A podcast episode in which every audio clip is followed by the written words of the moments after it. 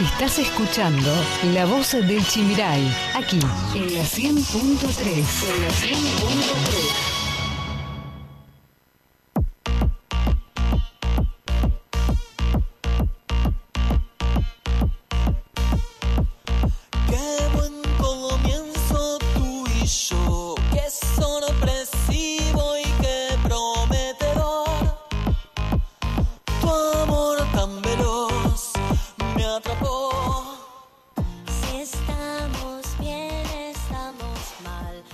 como lo habíamos anticipado ya para cerrar este ciclo de entrevistas, nos vamos a meter de lleno en lo que fueron las elecciones en Estados Unidos. Vamos a tomar contacto con Mariano Causino, él es abogado, especialista en política internacional, es miembro del Consejo Argentino para las Relaciones Internacionales, fue también embajador en Israel y en Costa Rica. Eh, Mariano, ¿cómo nos estás escuchando? Muy bien, ¿cómo están ustedes? Buen día, gracias por atendernos y bueno, de lleno me gustaría abordar con usted lo que son estas elecciones en Estados Unidos, que minuto a minuto se van definiendo con un Joe Biden cada vez más cerca de la Casa Blanca, un Donald Trump que denuncia fraude y pidiendo un recuento a la justicia. Así es. Bueno, ha sido un proceso electoral eh, más este, ajustado de lo que se esperaba, con este, un resultado que todo indica que el presidente sería eh, Joe Biden, pero con una eh, postulación de Trump que ha obtenido un número de votos y de apoyo mayor al que algunas encuestas preveían. Eh, ¿Cuál ha sido el fenómeno, me gustaría preguntarle, por lo menos a su criterio en personal, que aleja un poco a Donald Trump de un nuevo mandato y a contracara Biden eh, se lo ve como el candidato más votado en la historia de los Estados Unidos. Bueno, lo que ocurre en rigor es que eh, Biden eh, podría ser el presidente con más votos populares de la historia, pero porque la población va aumentando. Si usted toma la votación de hace cuatro años, el número de votos nominales probablemente era un poco menor porque la población aumenta año a año, pero en realidad no es que en porcentaje haya obtenido un, una, un número superior al de otros casos. Ha habido presidentes eh, que obtuvieron un porcentaje de votos mayor. Por ejemplo, en su momento, ahora recuerdo en la reelección de Reagan o la reelección de Richard Nixon en el año 72, o por ejemplo, si no me equivoco, tal vez la elección que más eh, porcentaje obtuvo fue eh, Lyndon Johnson en 1964. Lo, lo traigo a por ahí la, la política argentina. Quizás los argentinos estamos acostumbrados quizás a votar candidatos en contra justamente de otros. ¿Esto pudo haber ocurrido en Estados Unidos o no?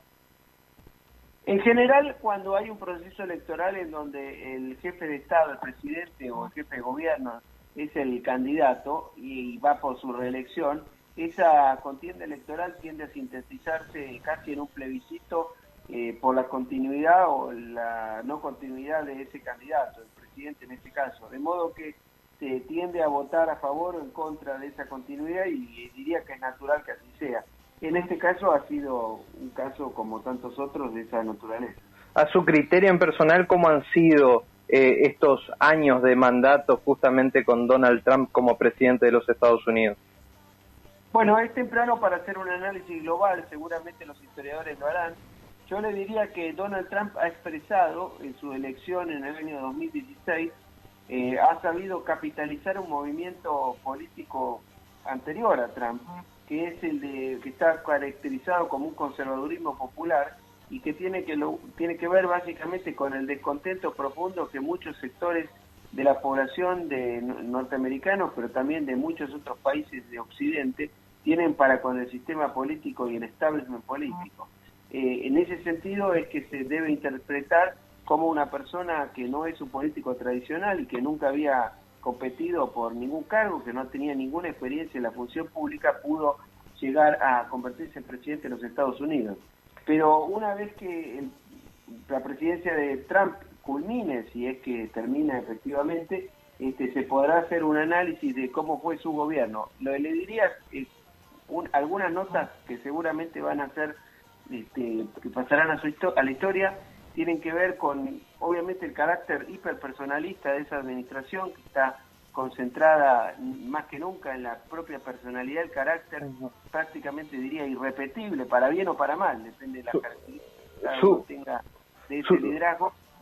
y, un cierto, por una cierta desorden en la administración, una una cierta este, incapacidad de formar equipos duraderos. Piense usted que en algunos cargos claves de la administración, como el secretario de Estado, el asesor de Seguridad Nacional, el secretario de Defensa, ha tenido este, rotación de cargos este, bastante elevada. En una, en solo cuatro años, por ejemplo, eh, tuvo dos secretarios de Estado, pero si yo no me equivoco, tuvo cuatro asesores de Seguridad Nacional, lo cual es bastante infrecuente en la política norteamericana, un nivel de rotación y de inestabilidad en los cargos de más próximos y que tienen que ver con la política exterior, que básicamente son, son cuatro, el secretario de Estado, el asesor de Seguridad Nacional, el secretario de Defensa y el embajador ante las Naciones Unidas.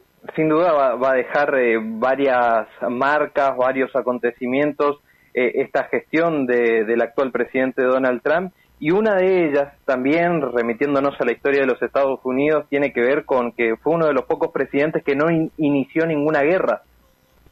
Efectivamente, la presidencia de Donald Trump este, termina este primer mandato o único mandato, depende cómo se confirme, eh, sin haber iniciado una operación militar y, además habiendo logrado eh, retirarse, continuar el retiro de eh, las posiciones norteamericanas que se habían dado en las dos primeras décadas de este siglo, este, una política que ya había insinuado sobre el final el gobierno de Obama, pero que en las administraciones anteriores, básicamente en la de eh, el tramo final de Clinton, especialmente la de Bush y al comienzo de la administración Obama, el país se había comprometido en eh, dos este, operaciones militares de gran envergadura, una en Afganistán y otra en Irak, que tuvieron un resultado, sobre todo la de Irak, un resultado muy negativo para los Estados Unidos en términos de bajas, de pérdida de vidas humanas y en un costo económico gigantesco.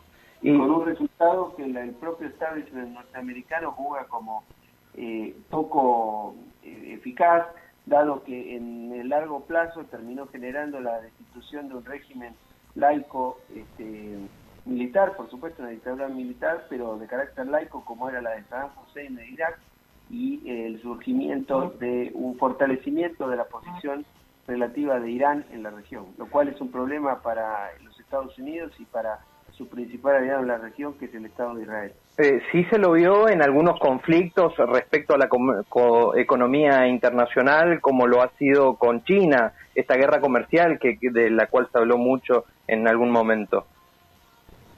Bueno, con China lo que ocurre es que el, dato estructural que, que, va más allá de la persona de Trump o de Biden o de quien pueda ser presidente de los Estados Unidos, el dato estructural de este tiempo histórico es el de una creciente rivalidad estratégica entre los Estados Unidos y China. Ese es un dato que es eh, histórico, que es el, momento histórico que estamos atravesando y que los distintos gobiernos norteamericanos y del resto de los países del mundo pueden este, tener una posición u otra frente a ese fenómeno. Ese fenómeno eh, se está manifestando crecientemente en las últimas dos décadas como fruto del hecho de que a partir de 1978 la República Popular China inició una serie de reformas económicas de apertura y de la adopción de una economía de mercado y de una, una forma de capitalismo con características chinas, en las cuales hay una combinación de autocracia política y un modelo económico capitalista. Eso ha hecho que China en 40 años ha podido reducir enormemente la tasa de pobreza y se ha convertido de una economía prácticamente insignificante hacia los años fines de los 70 a una a la segunda economía del mundo que en, en la actualidad con la posibilidad de que se convierta en la economía número uno del mundo y con los desafíos que eso significa en términos geopolíticos. Eh, una postura muy marcada también la de los Estados Unidos en este último tiempo ha sido eh, respecto a Venezuela, ¿no? Eh, condenando como dictador a Nicolás Maduro y reconociendo la presidencia interina de Juan Guaidó. Por supuesto, en ese sentido lo que conviene tener presente es que tanto la administración de, de Trump como una posible futura administración de Obama podrían mantener una política, aunque parezca mentira, de gran continuidad en ese sentido. Usted tenga presente que el candidato Biden, el ex vicepresidente Biden, ha manifestado en varias oportunidades, pero en una de ellas eh, recientemente, que Venezuela es un país sometido a una dictadura en manos de un dictador como Nicolás Maduro, quien a quien calificó de un gobernante ilegítimo. De modo tal que es altamente probable que la política norteamericana con respecto a Venezuela continúe siendo muy parecida. Y además también hay que no hay que olvidar que en, los Estados Unidos el Senado de los Estados Unidos tiene un rol muy importante en la política, en el diseño y en, y en la conducción incluso en cierta forma de la política exterior. Y que en el Senado norteamericano es altamente probable que quede con mayoría republicana y que allí hay senadores muy importantes que se han, eh, han tenido un rol muy activo en la denuncia de la situación en Venezuela. Ya que estamos hablando un poco de la política internacional, de las relaciones internacionales, que usted es justamente especialista, me, me gustaría conocer un poco su mirada respecto a la postura que puede llegar a tener internacionalmente hablando los Estados Unidos con un Biden como presidente.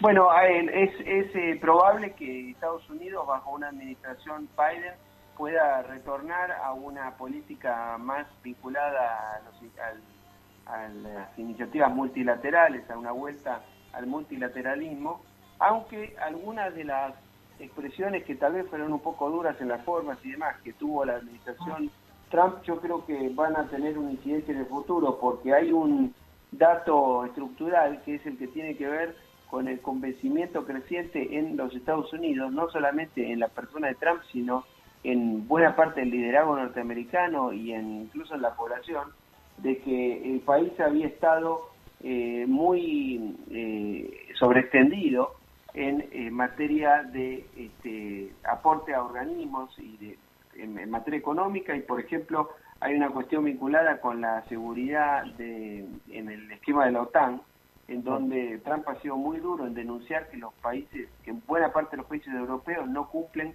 con la meta de dos puntos del Producto Bruto como gasto de defensa y que por lo tanto los Estados Unidos están teniendo desde hace varias décadas teniendo que soportar buena parte del gasto militar de los países europeos. Y esa situación que ha sido denunciada por Trump este, es un dato real que seguramente una nueva administración tal vez de una manera menos este, eh, directa o menos brutal, podríamos decirlo, este, sin embargo va a tener que tener en cuenta ese, esa realidad. Bien, los argentinos no solemos creer el ombligo del mundo y, no por eso significa que los otros países no consideren así. Pero eh, respecto a los Estados Unidos, con un Biden como presidente, ¿cómo cree que sería la relación Argentina-Estados Unidos? Bueno, la relación Argentina-Estados Unidos es una relación con un carácter este, fundamentalmente asimétrico, porque estamos hablando del vínculo que puede haber entre un país que sigue siendo la primera potencia del mundo con un país, eh, una potencia intermedia como es la Argentina. Por lo tanto, es una relación en la cual eh, la actitud que tiene, el, en este caso la Argentina, es, diría yo que es más trascendente que la que pueda tener Estados Unidos, dado que el interés que tiene la Argentina en una relación con una gran potencia como Estados Unidos o como China eventualmente es mucho más importante que la que puede tener eh, que la que puede tener Estados Unidos en el interés con la Argentina. De modo tal que es fundamental que el gobierno argentino entienda y que adopte una postura, una política realista, que entienda que los intereses nacionales estarán mejor servidos a través de un entendimiento del eh, mundo como es, sino como quisiéramos que fuere. De modo que eso llevaría a que el país debería encontrar, junto con Brasil y los demás países de la región, una, este, un modo de funcionamiento eh, coordinado eh, para enfrentar este, los desafíos y las oportunidades también que el mundo actual ofrece, en el cual, como decíamos antes, este, el dato fundamental y de largo plazo es una, una relación crecientemente problemática entre China y Estados Unidos. Eh, ya para finalizar estos últimos minutos me gustaría, Mariano, que nos comente eh, su visión respecto a las políticas internacionales que está teniendo el actual mandato de Alberto Fernández como presidente. Bueno, yo eh, tengo una visión bastante crítica de la política exterior del gobierno de Alberto Fernández, precisamente por esto que decíamos. Yo creo que es una política exterior que ha tenido, inicialmente ha manifestado que quería tener una relación madura, en el caso con los Estados Unidos, pero en los hechos se ha opuesto a cada una de las posturas del gobierno norteamericano. Piense usted en la elección de la OEA, donde la Argentina votó casi en soledad en contra de la reelección del secretario general Almagro, un candidato uruguayo, y que era apoyada por Estados Unidos, pero que también era apoyada, no olvidemos, por Brasil, obviamente por Uruguay, por Chile, por la mayoría de los países, por prácticamente todos los países del Mercosur y de, y de, y de América del Sur, y la Argentina votó en contra. Lo mismo hizo después, meses más tarde, en la votación para elegir el presidente del BID, y, este, y también lo hizo en cada oportunidad en que se puso en votación la situación en Venezuela, actitud en la cual el gobierno argentino en el ámbito interamericano adoptó una posición de abstención que en los hechos equivale a eh, prácticamente un apoyo a la dictadura de Venezuela, lo cual ha, ha eh, enquistado las relaciones de Argentina con sus vecinos, con el Brasil, con los países del Mercosur y con los Estados Unidos. Eh, a partir de eso creo que yo tengo una visión crítica, pero bueno, espero que la pueda revertir. Causino, eh, le agradecemos por su tiempo, la verdad que clarísimo, ha sido usted muy amable y esperemos en otra oportunidad tomar contacto nuevamente con usted. ¿eh? Cómo no, y gracias de estar siempre, muy amable en llamando. Buen fin de semana. Igual. Lo escuchaste aquí, en la 100.3, La Voz del Chimiray. La Voz del Chimiray. Estás escuchando La Voz del Chimiray, aquí, en la 100.3. En la 100.3.